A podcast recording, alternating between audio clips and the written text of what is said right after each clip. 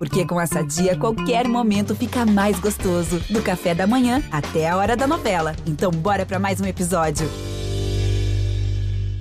O Austin pra bola, o Austin de pé direito.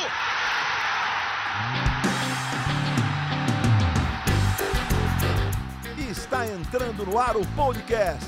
Sabe de quem?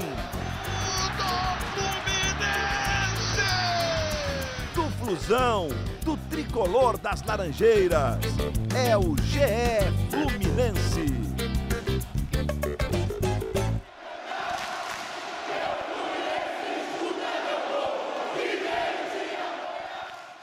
Alô, você ligado no GE. Globo e também no GE Fluminense. Eu sou Edgar Marcel de Sá e está começando mais um podcast do Torcedor Tricolor. Sejam todos muito bem-vindos. A gente vai falar hoje sobre a vitória importantíssima ontem que garantiu o Fluminense na fase de grupo da Libertadores. E eu acho que teve jogo do Carioca também, não lembro. Acho que o Fluminense não jogou muito bem, mas o que importa é que o Fluminense está na fase de grupo da Libertadores, vai ter um bom tempo para se preparar para a competição sul-americana, para se organizar, o técnico Roger Machado trabalhar a equipe, a diretoria contratar reforços. E a gente vai falar sobre isso e sobre o Campeonato Carioca também, com nossos setoristas do GE. Globo, Thiago Lima e Paulinha Carvalho. Tudo bem, Noel? Fala, Edgar, tudo bem? Fala, Paulinha. Estamos aqui de volta. É, eu acho que assim, desse jogo aí que você comentou, do, do a preliminar, eu acho que tem uma explicação clara assim para a derrota, porque os caras estavam com a cabeça na, no Allianz Parque, né? Assim, por mais que o jogo tenha sido mais cedo, mas eu pude ver assim na transmissão, reparar que atenção, os caras perguntando quanto que tá lá, assim, os caras já chegaram lá, estão no aquecimento, estão almoçaram direitinho, como é que tá? Eu senti que a cabeça estava lá, entendeu? Então isso, isso explica muito esse 3 a 0 aí da Portuguesa. Paulinha estava no Maracanã, sentiu isso também, Paulinha? Ah, sim, exatamente. Tudo bem, Ed, Noel, mas tô... foi isso mesmo. O clima no Maracanã, a galera só falava do jogo do... na Arena Palmeiras, o pessoal só estava pensando nisso. Aí jogaram ali, né, contra a Portuguesa, acabou não sendo o melhor resultado, longe disso. Mas a torcida do Fluminense dormiu feliz ontem, né? Ah, sem dúvida, né? Porque depois daquele final frustrante no Campeonato Brasileiro, onde o Fluminense, mesmo vencendo a sua última partida, não conseguiu terminar no G4, toda a expectativa estava voltada para a final da Copa do Brasil entre Palmeiras e Grêmio. E com o título do Palmeiras, uma grande atuação tricolor ontem lá no Allianz Parque, com esse título, o Fluminense foi direto para a fase de grupos da Libertadores. E aí o torcedor se pergunta: ah, mas o que, que isso muda? Muda muita coisa. Porque quarta-feira agora já tem pré-Libertadores, Grêmio e Ayacucho do Peru. Poderia ser o Fluminense jogando nessa quarta-feira. E na semana que vem já teria que ir lá a Cusco, 4 mil metros de altitude. Agora tem um mês e meio de tranquilidade. A fase de grupos da Libertadores só começa dia 20 de abril. Então o Fluminense vai poder tranquilamente se preparar, treinar, se organizar, contratar e jogar a principal competição sul-americana. Aí, a Libertadores, que o Fluminense não disputa desde 2013. Há toda uma expectativa em torno dessa participação. E agora o Fluminense vai ter é, tempo e calma para se organizar de olho na competição. Enquanto isso, tem o Campeonato Carioca aí, que o Fluminense está jogando com o time sub-23 ali, jogadores estão é, ganhando experiência, garotada, e não está indo muito bem, não, né? Então, antes de falar da parte boa, vamos falar um pouquinho da parte ruim também. Né? Ontem, 3 a 0 para a Portuguesa. O Fluminense, mais uma vez, não jogou bem. É... Se no primeiro jogo jogou direitinho e foi prejudicado pela arbitragem, ontem não dá para falar isso. É... Até acho que depois do primeiro gol, que a portuguesa fez, o Fluminense dominou ali o, o, restante do primeiro tempo, perdeu chance atrás de chance, aquela chance do Samuel ali, é inacreditável futebol clube, né? Só que aí depois, quando tomou o segundo gol, não conseguiu mais é, se organizar no jogo, sentiu muito, e aí a derrota era algo certo, né, Paulinha? Você que estava lá no estádio, como é que você analisa a atuação do Fluminense nessa derrota para a portuguesa? Olha, foi uma, uma, tarde bem ruim, assim, do Fluminense, né? A gente sabe, né, que está jogando com o time sub-23. Só que até é importante lembrar que, assim, é, esse projeto sub-23 é da temporada passada, então não é um time que está jogando de agora, né? Tem alguns jogadores que, apesar de novos, não são tão jovens assim e mostrou algumas fragilidades. O Ailton, né, que está comandando essa equipe do Campeonato Carioca, teve alguns desfalques importantes, é bem verdade, né? Começar ali pela dupla de zaga titular contra o Rezende, que seria titular ontem, ontem, não sei quando a galera está ouvindo, mas a gente está gravando aqui segunda-feira, então seria titular no domingo, que seria Lua Freitas e o Frazão, os dois ficaram fora de combate. O Lua Freitas, inclusive, vai ficar de molho um tempão, né? Ele na partida contra o Rezende fraturou o quinto metatarso do pé esquerdo, mesmo lesão do Neymar, só que o Neymar foi no pé direito, acho, né? E ele pensei vai... que você ia falar, pensei que você ia falar que foi a mesma lesão do Caio do Big Brother. Mas Verdade, a referência seria melhor, né? É... e vai ficar, vai ter que operar vai, vai precisar operar, provavelmente essa semana já ele vai passar por esse procedimento cirúrgico, vai ficar um tempão fora, ele que é um jovem promissor aí, zagueiro de 20 anos, Frazan, que foi titular, está sendo aproveitado esse time sub-23 depois do tempão que ele ficou fora por conta da lesão no joelho no início da pré-temporada de 2020. Então, os dois não jogaram, então de cara mudou. E assim, eu acho que essa mudança pesou muito ontem para o Flu, que foi a entrada do Igor, que já era do clube, e do Rafael Ribeiro. Rafael Ribeiro, estreante aí do dia ontem, ele que chegou por empréstimo junto ao Náutico. Vale lembrar até que ele chegou não como um reforço para o Sub-23, mas chegou como uma peça para comprar o elenco até do grupo principal. Até por isso ele não foi nem relacionado para o primeiro jogo contra o Rezende, né? Ele estava treinando com o time do Roger até então.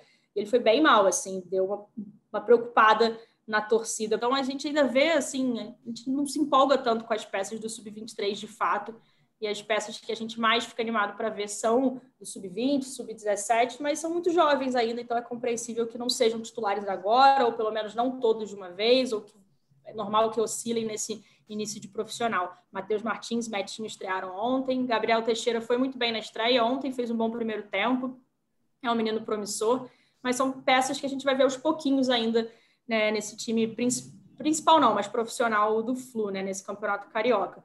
E falando também rapidinho, antes de passar a bola para o Noel do Ganso, né? O Ganso voltou a jogar ontem, depois de 80 dias parado. Ele que sofreu, teve uma crise de apendicite aguda no início do ano, precisou operar, ficou de molho um tempão, voltou. Técnica ele tem, distribuiu bons passos, quase fez um golaço, inclusive, né? Ali no finalzinho do primeiro tempo, chapelou e mandou ali um chute meio de voleio, ia ser um golaço, deu um passe ótimo para o Samuel, que a gente até agora não sabe como ele perdeu aquele gol. Ainda acho que falta um pouco de intensidade de movimentação para o Ganso. É compreensível, né? Ele ficou muito tempo parado, mas até a característica dele, que a gente vem vendo recentemente, é um cara que a gente espera um pouquinho mais de intensidade. Não sei se o Noel concorda. Não, concordo. E, e pelo jogo, pelo jogo de ontem, o, eu achei que o Ganso, de fato, foi o, o, melhor em campo. Mas, assim, a gente analisando o primeiro tempo, o Ganso realmente fez um, bom, um primeiro tempo muito bom. É, a gente tem que ponderar que ele estava jogou com liberdade, né? não tinha o, o, a portuguesa dava uma liberdade excessiva para ele, que ele conseguiu aproveitar muito bem. Mas aí no segundo tempo ele, ele cansou demais, né? e isso passa muito por esse tempo todo que ele estava parado, né? Não vinha jogando, então ele sentiu o ritmo, e aí eu acho que foi um erro do Ailton ter deixado o Ganso tanto tempo em campo. É... E acho que o Ailton também foi mal em algumas substituições. É, por exemplo, ele colocou o Nascimento. O Nascimento entrou mal, entrou errando tudo que tentou, não acertava um passe o Nascimento. Já estava 3 a 0 2 a 0 3 a 0 não lembro exatamente o tempo. Acho que estava 3 já, Noel. Já estava 3, né? Isso pode, também pode pesar na cabeça do menino, pô, já, já entra pressionado. Mas, enfim, não entrou bem. É, ele tirou o, o, um zagueiro para botar o Metinho, jogou o Caio Vinícius de volta para a zaga. É, mas quando o Nascimento entrou, ele tirou o Samuel. Assim, mas não vou culpar, a culpa da derrota não é do Ailton, o time todo foi mal. Acho que a gente tem que ponderar também que a portuguesa é um time bem melhor do que o Resende, né? A gente comparar a atuação dos meninos também nesses dois jogos. É, a portuguesa é um time bem melhor que o Resende, o Fluminense teve muita mais facilidade para jogar na estreia do que teve ontem. É, mas eu acho que um desempenho de algumas peças é, me decepciona um pouco nesse início de Carioca, pensando em John Kennedy, pensando em Samuel. Eu acho que eles usar um, um, termo assim de ah, calçar sandálias da humildade, né? Reconhecer e fazer mais o básico, né? Fazer mais o simples, porque pode ser prejudici prejudicial para esses garotos, se não nessa fase de formação se, se deixar subir a cabeça. Assim como todo mundo, eu esperava mais do Ganso com a camisa do Fluminense, né? Mas eu não concordo que ele é esse desastre todo. É, e muitas vezes falta alguma coisinha a mais ali. Tipo, a quantidade de chances que ele cria, já, ou já criou a camisa do Fluminense, e que não são aproveitadas pelos jogadores, é enorme. Ele teria, deveria ter muito mais assistências do que ele tem. Ainda seria pouco? Ok, mas acho que ele tem uma ou duas, no máximo três assistências com o Fluminense. E ele deveria ter muito mais. Vi de ontem o lance do Samuel, né? O cara coloca você dentro do gol e o cara não faz o gol. Aquela, aquele balãozinho ali deles, dois balãozinhos, é, é a cara do Ganso do Fluminense. É sempre o quase. É a jogada que é quase gol, é a jogada que é quase assistência. E, no geral, ele é mal avaliado. A gente tem gente que reclama. Tem seus defensores, é verdade. Nas redes sociais a gente vê isso. Semana passada, ou retrasada, eu botei aquela nossa enquete que a gente fez aqui no podcast de melhores da temporada, né? E a decepção, a gente elegeu o Ganso. Porque teve de resposta lá, ah, absurdo, o Ganso mal jogou, como é que ele pode ser decepção? E aí tinha o pessoal falando, pô, ele não joga nada mesmo, mas quando ele joga, ele não joga nada. Então tem os seus haters e os seus defensores. Mas ainda acho que há um exagero, assim, muitas vezes, quando analisam o Ganso falando que ele só faz tudo errado, que ele é muito ruim, não concordo com isso. Ontem, o senhor Cauê Rademacher, participa aqui com a gente, vira e mexe aqui, nosso comentarista preferido, botei isso com ele num grupo de amigos. Ele falou: Ah, você está defendendo o Ganso? Amanhã eu vou no podcast, vou detonar, vou detonar o 23, vou detonar todo mundo. Cadê ele? Chinelinho. Ah, ah tô com um problema aqui, internet tá ruim. É aquele garganta, ele fala, fala, fala que vai fazer, mas na hora do vamos ver, some. Mas, é um enfim, leão antes, né? Depois é, é um gatinho. É um leão, mas na hora de aparecer é um gatinho, é isso. Mas, enfim, é, eu achei que a defesa. O principal ponto desse time, eu acho que a defesa é muito fraca. É, o goleiro, eu isento, porque tá, ele, eu acho ele um bom goleiro, o Pedro Rangel, e também não teve culpa nos gols, não falhou em nada. Mas a defesa que entrou em campo até agora, né, tirando o Luan, eu não vi nada demais. É, e são, em sua maioria, jogadores ali do Sub-23, né? Jogadores que participaram do projeto. Foram contratados para isso, não vieram formados nas categorias de base do Fluminense desde o começo. Enfim, acho que essa, a defesa é o principal é, calcanhar de Aquiles desse, desse time, que, convenhamos, é, vai deixar a situação para os profissionais quando eles estrearem, é, para o time principal, quando o time principal começar a jogar, bem complicada aí, porque já são duas derrotas. Tem um clássico contra o Flamengo domingo que vem, que vai ser mais uma vez com esse time alternativo. E o Flamengo, o time alternativo do Flamengo, tem dois jogos e duas vitórias. Ou seja, não vai ser fácil para o Fluminense pontuar. E na quarta rodada, a gente sabe que o regulamento prevê a participação de um time é, mais principal, né? Não pode botar é, time alternativo nas quatro rodadas, só nas três primeiras. Então, a partir da quarta rodada, que o Fluminense vai começar a jogar um pouco mais com a sua cara, já com o Roger, e aí a gente torce para que o Fluminense tenha tempo de pelo menos se classificar para as semifinais, né? Porque o campeonato desse ano mudou, é diferente, vai ser todo mundo contra todo mundo, e os quatro primeiros vão para a semifinal. Vamos ver se o Fluminense vai conseguir é, se classificar, apesar desse início ruim. Queria te perguntar, Paulinha, sobre o Metinho. Ele saiu ontem machucado, e mas eu vi nas redes sociais a postagem dele normal, né? Não falou nada sobre isso. Chegaram a passar alguma informação, alguma coisa mais preocupante lá no Maracanã? Olha, sendo sincera com você, não. É, acredito que não vamos apurar, obviamente, mas não seja nada. Não, se não falaram nada é porque. Grave, exatamente. É. Não e é nada grave ele comemorou, né? Apesar da derrota, óbvio que é um dia importante na, na vida de qualquer jogador profissional. Ele estreou pelo, pelo clube como profissional, né? Enfim. E ele comemorou, e ele entra até, né?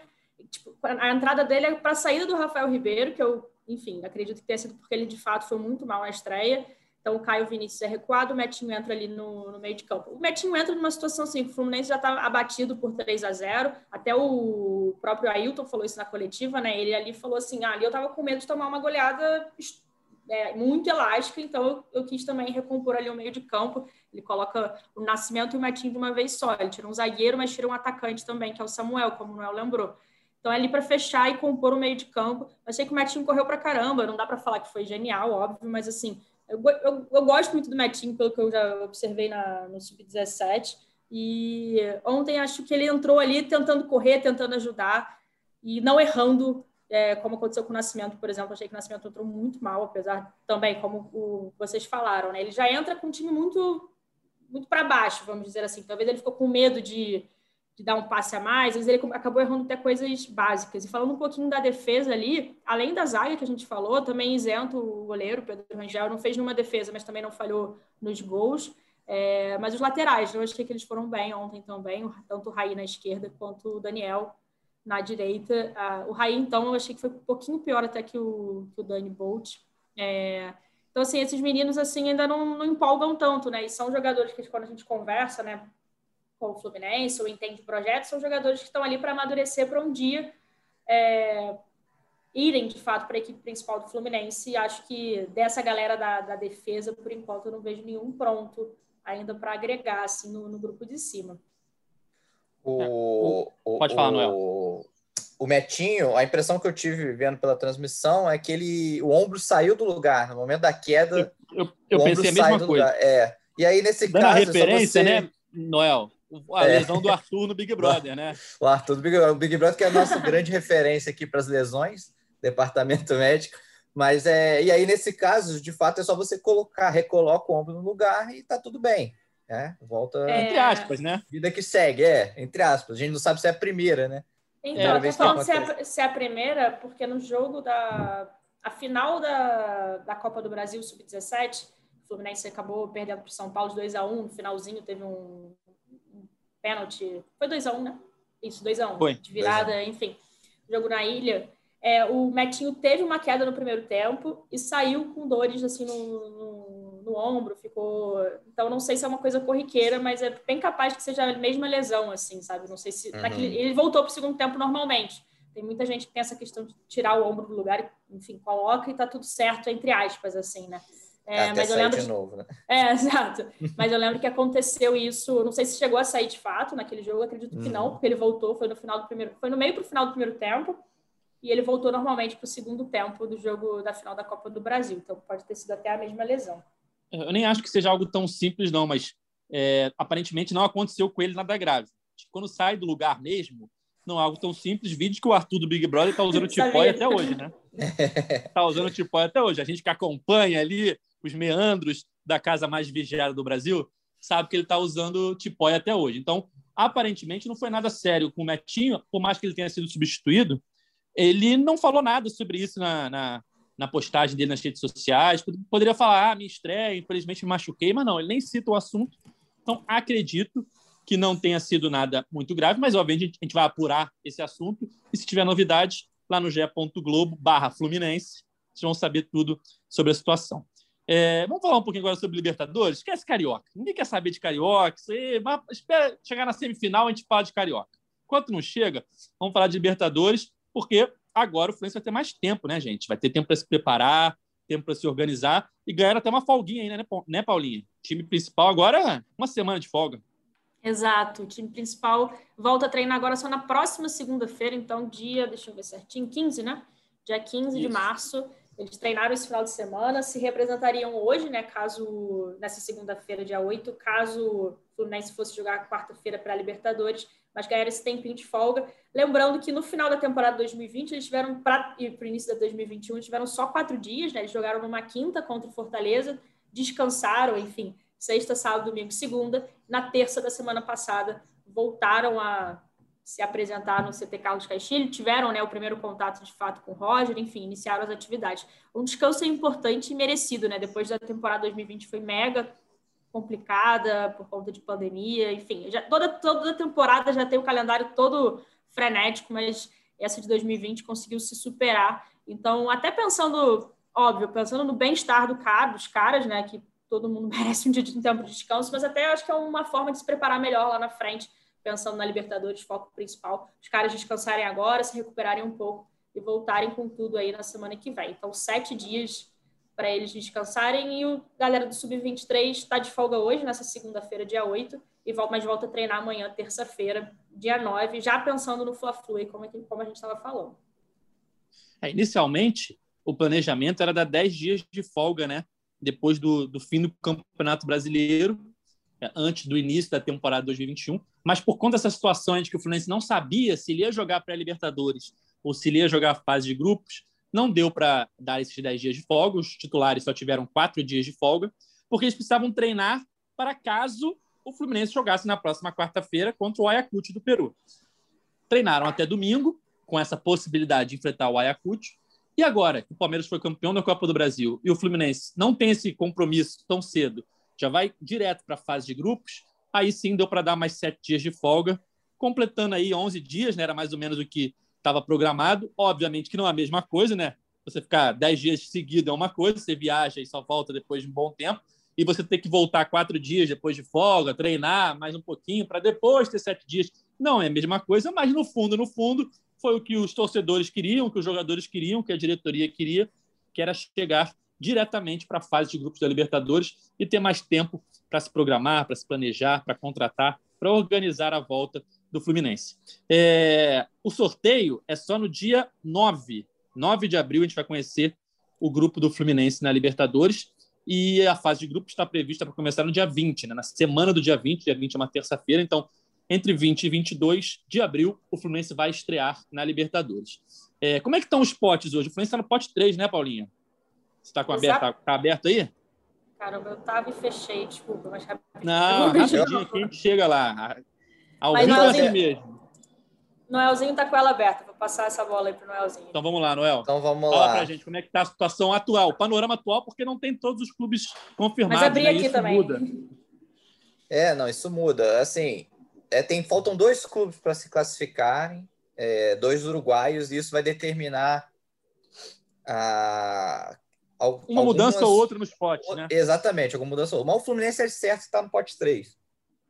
Né? É, E aí no pote 1 a gente tem já River Plate, Boca, é, Penharol ou Nacional, né, do Uruguai, Cerro Portenho, Olímpia, é, e no caso o Palmeiras também, né? Por ser o atual campeão, ele fica no pote 1, não é isso? Isso. Isso. É, então vamos lá. E tem Flamengo ainda também, Flamengo e São Paulo. É, o. São Paulo depende aí dos uruguais. Talvez o São Paulo pode cair para o Ah, pote sim, 2. pode cair para o pote 2, né? Verdade. É, mas o panorama é esse aí, é pedreira. É só pedreira. é, pote um é um. Só pedreira. pedreira, é. Só que o Fluminense não pega nenhum dos brasileiros do pote 1. É, não o pega Fluminense Palmeiras não pega nem, nem Flamengo, nem Flamengo. São Paulo. e Se o São Paulo, ficar no 1, né? Isso. E assim, já É. é bom, né? Já é bom começar num grupo que não tem Palmeiras e Flamengo, levando em consideração Ah, que são as duas potências econômicas, enfim. A única chance do. Fluminense pegar um brasileiro na fase de grupos é caso ele venha da pré-Libertadores. Caso o vencedor da pré-Libertadores ele caia no grupo do Fluminense, um dos vencedores, né? Porque vão ser quatro clubes classificados da pré-Libertadores. Um desses dois times pode ser o Grêmio ou o Santos, e aí cai no grupo do Fluminense. Mas é, ou- qualquer outro clube classificado, como Palmeiras, Atlético Mineiro, São Paulo, Flamengo, esses clubes não caem no grupo do Fluminense. Certamente. Não cai, tá certo isso já. Boa. Bom, então, o... e aí, pote 2, brasileiro tem Inter e Galo, que também o Fluminense não pode pegar nessa fase de grupos. É, Santa Fé da Colômbia, Racing da Argentina, LDU do Equador. Não, Eita ferro. Eita ferro. Universidade Católica do Chile, Barcelona de Guayaquil, também do Equador, e Vélez Sárcio da Argentina. Pote 3 que estão junto com o Fluminense, Sporting Cristal, América de Clubes Cali, que também não caem no grupo do Fluminense, né? não, exatamente, Sim, clubes sim. que não caem no grupo do Fluminense. O Então, Sporting tá no mesmo Cristal, pote. que é o clube do Pacheco, né? Que o, onde Pacheco foi, era o jogador. É, do Peru, América de Cali da Colômbia, Defensa e Justiça da Argentina, The Strongest Campeão da Sul-Americana. Campeão da Sul-Americana. The Strong- O, o Defensa e Justiça, não o The. Isso. O Universitário do Peru, o Deportivo Táchira da Venezuela e o Argentinos Júniors. Argentinos Júniors da Argentina. E o 4, lá, o 4 é La Guaira, nossa, esse eu nem conheço, La Guaira da Venezuela. La Calera, esse é perigoso, hein? Do Chile. Eita ferro. Caraca. Esse é perigoso. A Always Ready da Bolívia. Ele está sempre Tor- pronto, né? Para qualquer confronto. o Torque do Uruguai e aí os quatro da pré-Libertadores que completam esse pote. Aí imagina, grupo do Flu, La Calera, LDU, Flu e sei lá, mais um aí. pra- Boca. O Fluminense só vai ter os pontos do Boca, que é freguês. É, é aquela parada. O Fluminense, normalmente, em, em sorteio, eu não lembro de pegar um grupo assim bizarro. Assim, aquele grupo que você fala, meu Deus do céu, que grupo é esse? Ô, Ed, em 2013 era Flu, Grêmio, não era um grupo difícil, não? É que o time do Fluminense em 2013, na teoria, era um dos favoritos, né? Que tinha sido campeão Era, brasileiro. era Flu, Grêmio, o Achipato Roche Pato, Ah. é. e Então Deixa era eu meio, ver que, aqui. era meio óbvio que Fluminense e Grêmio classificariam, talvez, né? É, eram os mais Entendi. prováveis. Sei, sei. Achei que fosse mais É. difícil. Não sei Caracas, não era Caracas? Abri aqui, abri aqui, peraí. Fluminense. Caracas, era Caracas. A estreia foi lá, eu tava lá. Ah, então é Caracas, 1x0 estreia Ah, lá. ah, então é, eu viajei. Achei que tivesse um terceiro time mais complicado. É, então é tranquilo. O 2012 é porque o Fluminense, é, pelo menos nas desde que voltou a disputar a Libertadores, né, nesse século, É, sempre se é. classificou na fase de grupos. Sim. Então, talvez não fique na nossa cabeça a sensação de que não eram grupos difíceis. Mas não necessariamente, né? É, 2012 era Fluminense, Boca. é, Arsenal, Boca, e Zamora. sei que o Fluminense... Ah, Zamora. Zamora, da Venezuela. Sei que o Fluminense ganhou cinco jogos e perdeu um só para o Boca. Só perdeu no- pro Boca em casa, no, né? no Newton. Santos, é. é. Aliás, a vitória sobre o Boca na Bomboneira fez aniversário ontem. É, Nove, nove anos, anos. né? Nove- eu tava lá. Belíssimo jogo. Eu tava lá. Fluminense 2x1, gols de, gols de Fred e Deco. Enfim, veremos qual será o grupo do Fluminense nessa Libertadores 2021. Mas tem sempre aquela possibilidade de ser um grupo da morte ou ser um grupo mais tranquilo. Vamos ver aí o que o sorteio reserva para o Fluminense nessa, nesse retorno, né? Retorno do Fluminense à competição sul-americana. É isso, galera. Vamos chegando ao fim de mais um podcast GE Fluminense, edição curtinha aqui, para a gente comemorar essa vitória maravilhosa do Fluminense na Copa do Brasil. Não- só não tem a taça, mas a vitória foi bonita, né? O- Ganhou 2 a 0 Pode falar, Noel. O que você quer Não, eu- complementar? Não, é, eu só queria, antes de encerrar, a gente falar um pouquinho do Arthur, né? Que assinou o primeiro contrato dele profissional Verdade. ontem. Boa, bo- boa lembrança, Noel. É, Explica aí mais pra gente como é que é esse contrato. É, assim, o Arthur, que é um, considerado uma das maiores joias, talvez a maior da última década, né? O Fluminense é o camisa 10 das seleções de base. É um garoto muito, mas muito mesmo promissor, com uma é, expectativa nele sempre foi maior que Kaique, que Metinho, que Matheus Martins. Então é um garoto muito promissor, que o Fluminense é, foi muito bem em conseguir segurar esse garoto e assinou um contrato de cinco anos com ele. O contrato vai até 2026. Aí tem uma questão, né? Porque a FIFA só permite contratos com, de jogadores menores de 18 anos, é a partir dos 16, quando você pode assinar o primeiro, um máximo de três anos de duração. Só que a Lei Pelé no Brasil, ela libera você assinar esse primeiro contrato por cinco anos. Então o Fluminense assinou porque ele teve, ele vem conversando com a CBF e soube que a CBF tem registrado contratos de cinco anos com jogadores abaixo de 18. Qual é o risco disso? Uma- o Fluminense está, de fato, mais protegido com um contrato maior. Qual é o risco disso? É se isso for gerar um litígio, se, esse- se por algum motivo o Fluminense entrar em litígio com o Arthur e, e esse caso for parar na FIFA, a FIFA não vai considerar esse contrato, ela vai considerar só os primeiros três anos. Como a gente tem outros exemplos aí, o São Paulo teve um jogador que fez isso, o São Paulo assinou com quatro anos com o jogador, quando deu três anos, o jogador requisitou a rescisão porque o contrato não era não obedecia às normas da FIFA e o jogador saiu do São Paulo. É um risco para o Fluminense, mas o Fluminense se baseia na boa relação que tem com a família e com o staff do Arthur. É, Então o Fluminense se baseia nisso. A gente só tem que ter cuidados, porque o Fluminense também se baseava na boa relação que tinha com o Marcos Paulo, né? É, bem lembrado. Mas, enfim, é só uma questão. O fato é que de, a- esse primeiro contrato, o Fluminense, a torcida tem que comemorar. O Arthur é muito promissor.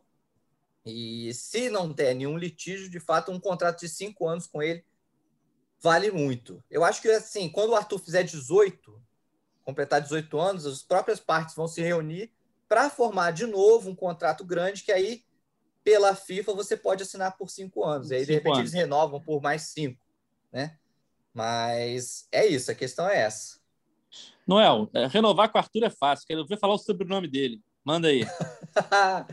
Não sei que começa com W. O Wenderovski, alguma, coi- alguma coisa nessa linha aí. A gente tem que É chamar ele aqui para falar para a gente como é, que, como é que se pronuncia, mas é difícil. Não é fácil, não, gente. Eu não sei nem de de onde vem esse sobrenome, qual que é a origem. Deve mas é uma origem complicada. É, nessa região aí. Não é fácil falar, não. Enfim, galera, edição 110 do podcast GE Fluminense chegando ao fim. Sempre lembrando que você pode ouvir nossa, nosso podcast quando você quiser, estiver malhando, estiver lavando a louça. Tem pessoal que lava a louça lá no Twitter e fala que reclama que não, não subiu a tempo né, o podcast. Então, Eu sou um desses. É, olha aí, ó. Quando você estiver malhando, lavando a louça, arrumando a casa, fazendo o que você quiser, você liga lá na sua principal plataforma de podcast, você escolhe, procura lá o GE Fluminense para ouvir nossa resenha aqui sobre o tricolor. Tem podcasts antigos que vale a pena você escutar, com entrevistas especiais. E sempre depois dos jogos do Fluminense, a gente está aqui para falar como é que foi a partida e falar do dia a dia do Fluminense. É, então, tem domingo Fla-Flu, às 18 horas no Maracanã, próxima rodada do Campeonato Carioca, competição em que o Fluminense não está muito bem, mas como está na Libertadores agora, fase de grupo, a gente não quer nem saber nesse momento aí. Deixa a Sub-23 jogar lá, torcer para ter um resultado bom, e daqui a pouco o time principal está chegando no Carioca para tentar arrumar a casa e ainda se classificar para a semifinal da competição. Então é isso, galera. Domingo tem Fla-Flu, 18 horas no Maracanã, e segunda-feira a gente está de volta aqui com mais uma edição do podcast GE Fluminense, podcast do torcedor tricolor. Valeu, Paulinha. Valeu, Noel. Valeu, gente. E olha, antes da gente terminar, eu vou perguntar: quem vocês querem que saia no paredão falso? Eu quero que a Carla saia, tá? Mudando de assunto completamente, mas só para a gente encerrar aí, vocês me falaram de Caio. Você quer que ela saia, entre aspas. É, quero que ela, é, quero que ela, ela vá pro quarto secreto. É, que ela vá pro quarto... Eu não sou muito fã de nenhum dos quatro aí que estão no paredão falso. É, eu acho que esse paredão falso aí não ficou muito legal. Ai, mas é o Arthur... paredão falso. É porque o Arthur me irrita muito. Eu quero muito que ela volte. É só, é só esse comentário aqui que eu queria fazer, entendeu? Eu tô, é, não, é. é. Fazendo, eu Estou fazendo, uma eu... camp... fazendo um mutirão pela cara, brincadeira. eu queria que o paredão falso tivesse Juliette, Gil, é, alguém que valesse a pena ali, né? mas infelizmente não foi o que aconteceu. E dentre os que estão no paredão falso, acho que a Carla é a melhor opção também. Não sei se Noel ah, concorda comigo. Concordo plenamente. Tem gente cogitando ah, o, o João Luiz. Que João Luiz, cara? Vai acrescentar nada, meu irmão. O João Luiz é o Rafael Ribeiro do. do, do... Não, mas é. Mas é isso. E aqui também, valeu a vocês. E lembrando, pô, hoje é dia Internacional da Mulher aí, parabéns, Paulinho, parabéns é a isso. todas as torcedoras que estão ouvindo a gente. E Valeu. agora, Fluminense, fase de grupos, mais tempo e mais dinheiro para contratar. Vamos tirar o escorpião do bolso aí, hein? diretoria. É, essa classificação garantiu 3 milhões de dólares, né? 16 milhões de reais. Isso aí. Olha aí, porque cada partida como mandante na fase de grupos vale um milhão de dólares. Então, como o Fluminense vai ter três partidas garantidas né, para disputar na fase de grupos, contra adversários ainda não conhecidos, mas um milhão de dólares por jogo, 3 milhões de dólares vale a participação do Fluminense na fase de grupos da Libertadores. Mais um dinheirinho aí, vamos ver se a diretoria vai contratar alguém, né? Para dar um up nesse time. O time terminou bem o Campeonato Brasileiro, mas precisa de reforço, né? A gente sabe disso. Mas no GE. Globo, vocês vão acompanhar lá, Paulinho e Noel, trazendo todas as informações, todos os reforços. Cobrem eles no Twitter. Bota lá, Noel, cadê o reforço, Noel? Anuncia aí alguém, Noel. Pô, Paulinha, quem o Fluminense vai trazer? Pode botar lá que eles vão, vão trazer todas as informações para você, galera. Para vocês, galera. Então é isso. Fim da edição 110 do podcast GE Fluminense. Sempre lembrando que esse podcast tem a edição de Maurício Mota, a coordenação de Rafael Barros e a gerência de André Amaral. A gente volta na segunda-feira. Valeu, tchau!